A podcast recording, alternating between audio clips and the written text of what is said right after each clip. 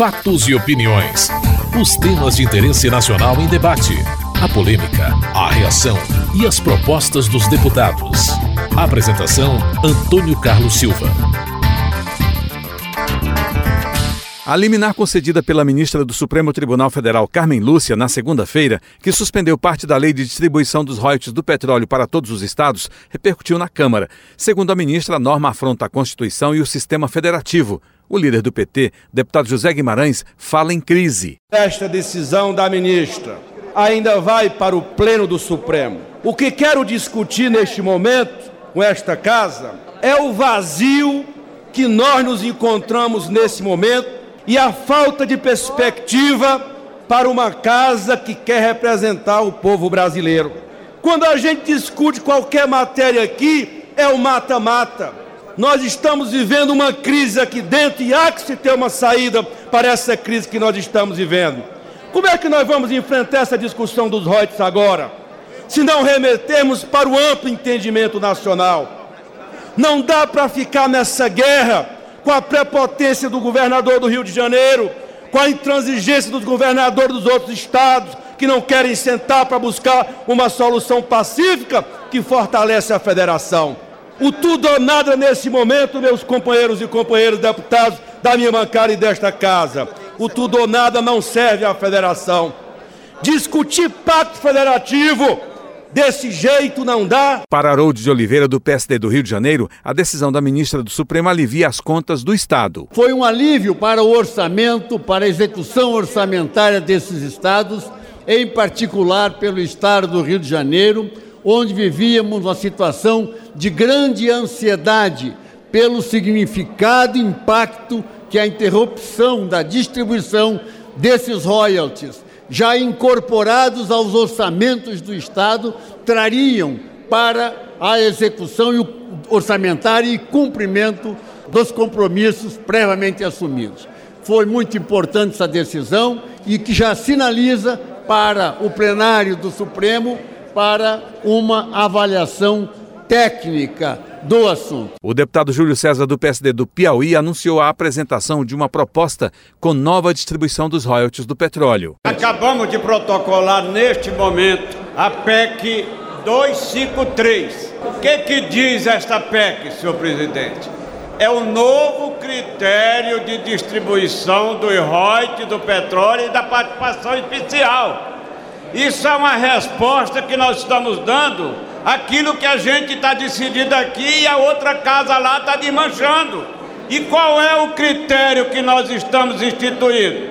Senhor presidente, nós vamos respeitar 30% da União, 35% para os estados, dividido pelo FPE, e 35% para os municípios dividido pelo FPM. O deputado Leonardo Pisciani, do PMDB do Rio de Janeiro, criticou a nova proposta. Fiquei estarrecido com um anúncio que eu ouvi aqui, de forma até colegial, desafiando o Supremo, como se o Supremo não tivesse ali examinando aquilo que é a sua atribuição, que é examinar a constitucionalidade das leis, os preceitos constitucionais. Ali não há nenhuma intromissão do Supremo Tribunal nesta tarefa. Ele está cumprindo, nesta casa, ele está cumprindo com a sua com a sua tarefa. E mesmo as emendas constitucionais não podem ser tendentes a abolir a forma federativa do Estado, aliás, fundamento usado pela ministra Carmen Lúcia na concessão do mandato. Então, acho, creio, essa matéria será discutida na Comissão de Justiça, será discutida no seu trâmite, mas creio que estamos diante de uma emenda à Constituição inadmissível, portanto, uma emenda inconstitucional. O deputado Marcelo Castro, do PMDB do Piauí, saiu em defesa da nova proposta sobre os royalties. Não é uma represália ao Supremo Tribunal e nem a liminar que foi dada pela ministra Carmen Lúcia, mas é uma afirmação, senhor presidente, da soberania, da independência da altivez desta Casa Legislativa. Incompreensível e difícil de se entender é que esta Casa, juntamente com o, Supremo, com o Senado Federal, tenham votado essa matéria sete vezes consecutivas, todas por trezentos e tantos votos a menos de 80. Três anos discutindo essa matéria em toda a sociedade brasileira. E uma única ministra, numa ação singular, que diz no seu próprio voto que não se aprofundou na matéria, desmanchar o que um poder legítimo, representando 195 milhões de brasileiros, desfazer de uma hora para outra. A ação contra a lei de distribuição dos royalties foi apresentada no Supremo Tribunal Federal pelo governo do Rio de Janeiro no dia 15 deste mês e ainda será analisada pelo plenário do tribunal.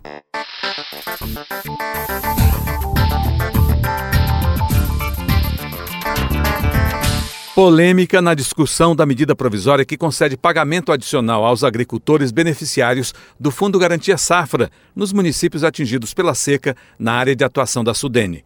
Deputados se dividiram, inclusive na base aliada, em torno da proposta do PT para retirar do texto a autorização para a União arcar com parte do custo de produção de etanol das usinas de álcool localizadas nas áreas de atuação da Sudene ou da Sudan, Superintendência de Desenvolvimento da Amazônia. O líder do Democratas, Ronaldo Caiado, defendeu subsídio aos usineiros da cana-de-açúcar. O que essa medida provisória no projeto de conversão do deputado Raimundo propõe? Primeiro, que seja dado um complemento por tonelada de cana ao pequeno agricultor de 10 reais por tonelada.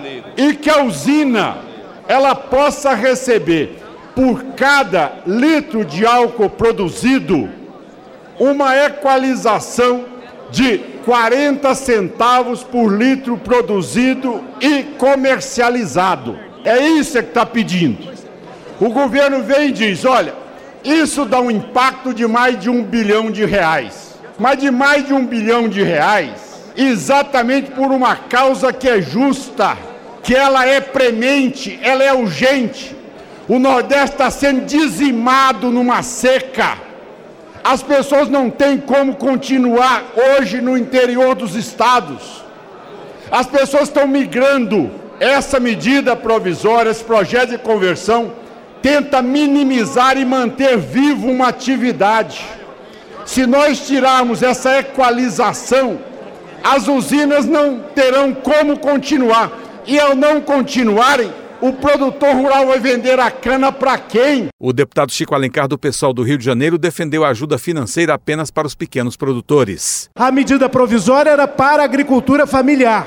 Já fizemos aqui nessa subatividade parlamentar, que é alterar a medida provisória da realidade, da vida, ao, o benefício aos produtores independentes da cana. Agora, achar que não atender aos usineiros uma grave injustiça, que eles estão numa penúria total, é dizer, inclusive, que eles não puderam colaborar nas campanhas de 2010 nem de 2008. Estou vendo, vou até verificar se eles já mostravam essa crise profunda e vão revelá-la, inclusive para a pretensa candidatura, por exemplo, do governador de Pernambuco ano que vem porque é um setor que está na miséria. Quem está na miséria nesse país é o pobre, é o pequeno agricultor. O deputado Roberto Freire, do PPS de São Paulo, negou que o subsídio previsto na medida ajuda o grande capital. Incentivo para a indústria automobilística é fácil, mesmo que com isso prejudique estados e municípios. Este governo equaliza quase tudo quando é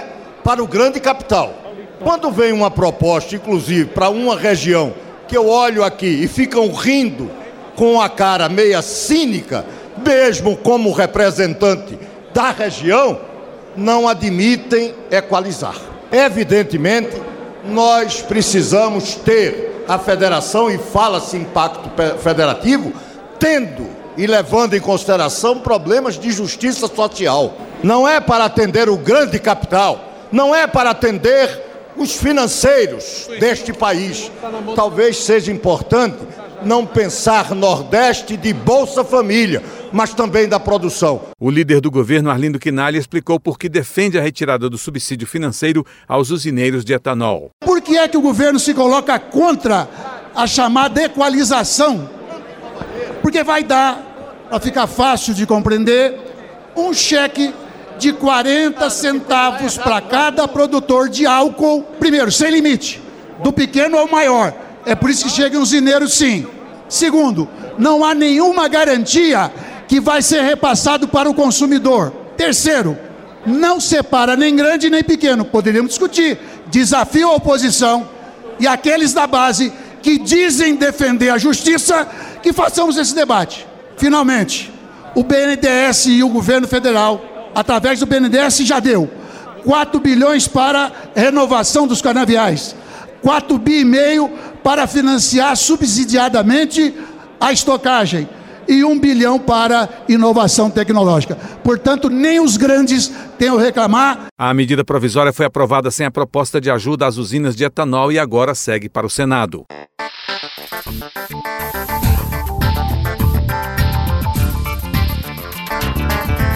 A colocação na pauta para votação da urgência para o projeto de estruturação provisória da liderança do PSD pelo presidente da Câmara causou reação do líder do Democratas, Ronaldo Caiado. Aquela época, o presidente Marco Maia, quando presidente dessa casa, em que o PSD entrou com uma ação e mandato de segurança no Supremo, o ex-ministro Aires Brito respondeu: partido para existir pode ser criado. Agora, para ocupar os cargos, tem que passar pela pia batismal das urnas. Essa é exatamente a liminar que foi concedida. Agora, simplesmente acham que um compromisso assumido, do qual eu não fiz parte. Eu hoje sou líder do Democratas e não fiz parte desse compromisso.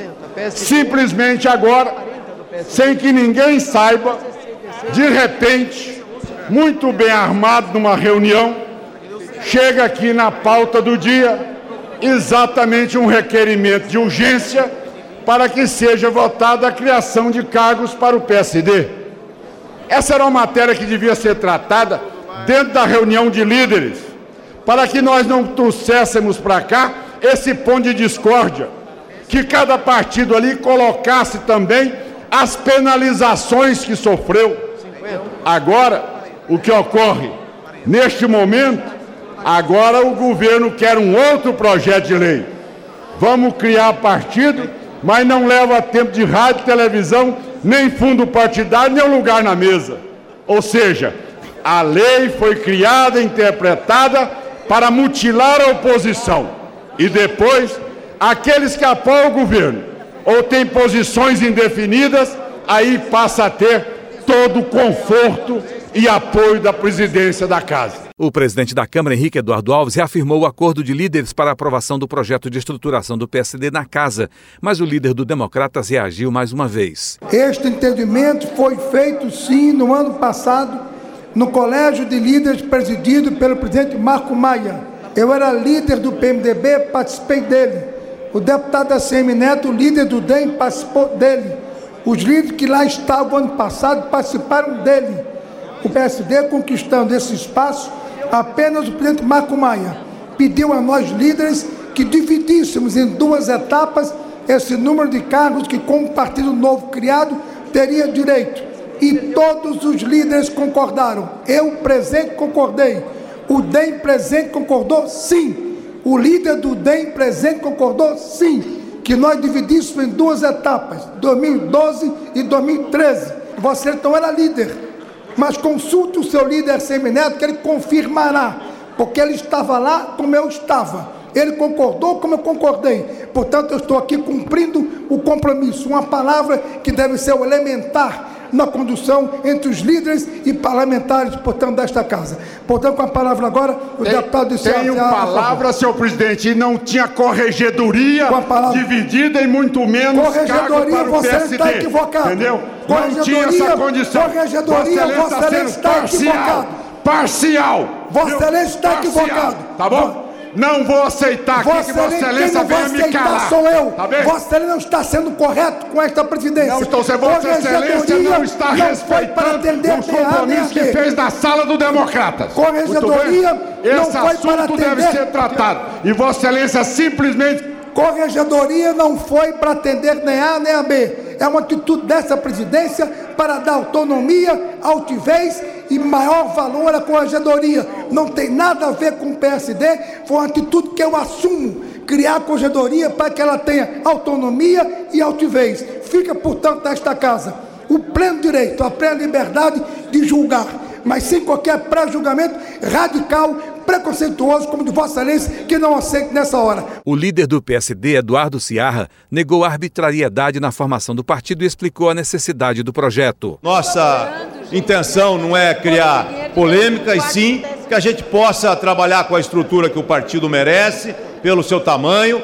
Queremos é, refutar qualquer forma arbitrária que tenha sido imputada à, à, ação nossa aqui de formação do partido. Nós fizemos tudo dentro da lei, fizemos tudo como a legislação prevê, fomos, é, enfim, buscar os nossos direitos e esses direitos foram reconhecidos e também nas urnas, nas eleições de 2012, né, o número de prefeitos, vereadores que o PSD elegeu, o fez com que politicamente também ele fosse reconhecido pela sociedade brasileira. Nós estamos aqui encaminhando essa matéria favoravelmente por entender que o PSD precisa ter uma estrutura mínima de funcionamento e essa estrutura ela é provisória. Ao final dessa legislatura, eh, esses cargos serão extintos e a nova proporcionalidade que virá a partir da eleição de 2014 vai definir então essa distribuição para o período seguinte. Aprovada a urgência para o projeto, o Democratas pediu a retirada da pauta da proposição.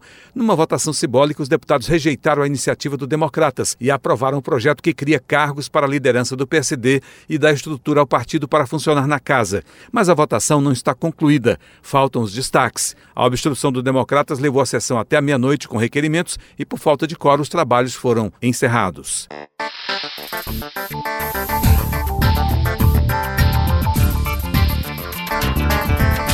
Segurança Pública e Violência no Trânsito foram temas debatidos pelos deputados em comissão geral no plenário na terça-feira, com representantes do governo, entidades de classe e especialistas. O ministro da Justiça, José Eduardo Cardoso, pediu pressa na aprovação de propostas nesta área. A segurança pública não é um programa de governo, é um programa de Estado e exige que nós superemos divergências políticas e ideológicas para que estejamos juntos para reduzir a criminalidade, para combater o crime organizado em todas as frentes em que ele se apresenta. Então é nesse sentido, senhores parlamentares, que apresento esses projetos, vistos por nós como importantes para o desenvolvimento desse plano, sem embargo de outros tantos projetos que tramitam nesta casa por iniciativa dos novos parlamentares e que, naturalmente, ao tomarmos conhecimento e debatermos, nós claramente estaremos juntos, seja na busca da sua aprovação, seja na busca da sua implementação. Para o deputado do PR de Minas Gerais, Lincoln Portela, que pediu a realização dos debates, apesar do avanço social no país, a violência cresce. Esta casa se levanta, senhoras e senhores, o Brasil se levanta, o governo se levanta, para que a partir desta comissão geral, que é um emblema, é emblemática, é um pontapé inicial para dizermos basta a cultura do desrespeito que nos leva à cultura da violência. Pelo menos 300 mortos todos os dias no Brasil, ou por assassinato ou por mortes violentas no trânsito. Com isso, estrangulamos a saúde no Brasil, estrangulamos a previdência no Brasil, perdemos e famílias perdem pessoas queridas, mercado de trabalho perde uma força poderosa na nação brasileira. É preciso mudar esse estado de coisas. O líder do PSB, Beto Albuquerque, defendeu a punição de motoristas que se recusam a fazer o teste do bafômetro. De novo, não podemos mais fiscalizar de novo as polícias rodoviárias dos estados, as polícias nas cidades, a balada segura não pode mais enfrentar o álcool no trânsito, porque a nobre procuradora, subprocuradora-geral da República, encaminha ao Supremo uma opinião que alimenta a impunidade. Ela diz que este Congresso, ao aprovar essa lei, a doutora Débora Duprá, ela diz que nós estamos incitando os brasileiros à autopunição, a produzir provas contra si mesmo. E eu diria à nobre subprocuradora-geral da República que ela está incitando a impunidade. Ela está incitando esses 20 bilhões por ano que gastamos em saúde pública a aumentarem e a esses 257 mortos por dia a crescerem cada vez mais. Quero lamentar, espero que o Supremo não se curve a essas interpretativas impunes de uma das razões que mais matam brasileiros e brasileiras nesse país e que a lei seca possa ser efetivamente cumprida, observada e, portanto, protegendo muitas vidas. O deputado do PSC do Rio de Janeiro, Hugo Leal, coordenador da Frente em Defesa do Trânsito Seguro, cobrou mais ações e menos discursos das autoridades do setor. O meu estado, o estado do Rio de Janeiro, foi o estado que, para o meu orgulho, além de ter atuado como autor, foi o estado que mais reduziu os acidentes de trânsito. A Operação Lei Seca, iniciada há quatro anos atrás, efetivamente, deputado Carlos Alberto, que foi um dos coordenadores, os primeiros coordenadores, hoje conseguiu dar ao país um exemplo de civilidade e cidadania de como pode, é possível reduzir. Nós temos que passar muito mais dos discursos, dos recursos para as ações. E por que deu certo a operação? Porque havia conectividade, as pessoas sabiam do que estavam falando. O trânsito, não somente nas vidas que pedem, que são em torno de 45 mil, nós estamos aí em números absurdos, uma própria epidemia comparada a nenhuma outra epidemia que nós temos aí recente no, no país, nós temos 45 mil mortes. O deputado do PSD de Goiás, Armando Virgílio, presidente da Frente Parlamentar Brasil com Seguro, quer disciplinar o funcionamento de empresas de desmontagem de carros. O PL 23 de 2011, se aprovado, vai de forma efetiva combater a violência, reduzir a criminalidade, gerar milhares de novos empregos formais aumentar a arrecadação de impostos, evitar e prevenir sérios danos ao meio ambiente, porque vai disciplinar que esses veículos não sejam mais descartados aleatoriamente no meio ambiente, sendo criadouros para dengue e outros males, mas enfim, e vai também, por fim, reduzir sensivelmente o custo de reparação de veículos acidentados e ou sinistrados. Você acabou de ouvir Fatos e Opiniões, uma produção da TV Câmara. Edição e texto Antônio Carlos Silva e Eliane Breitenbach. Apresentação Antônio Carlos Silva.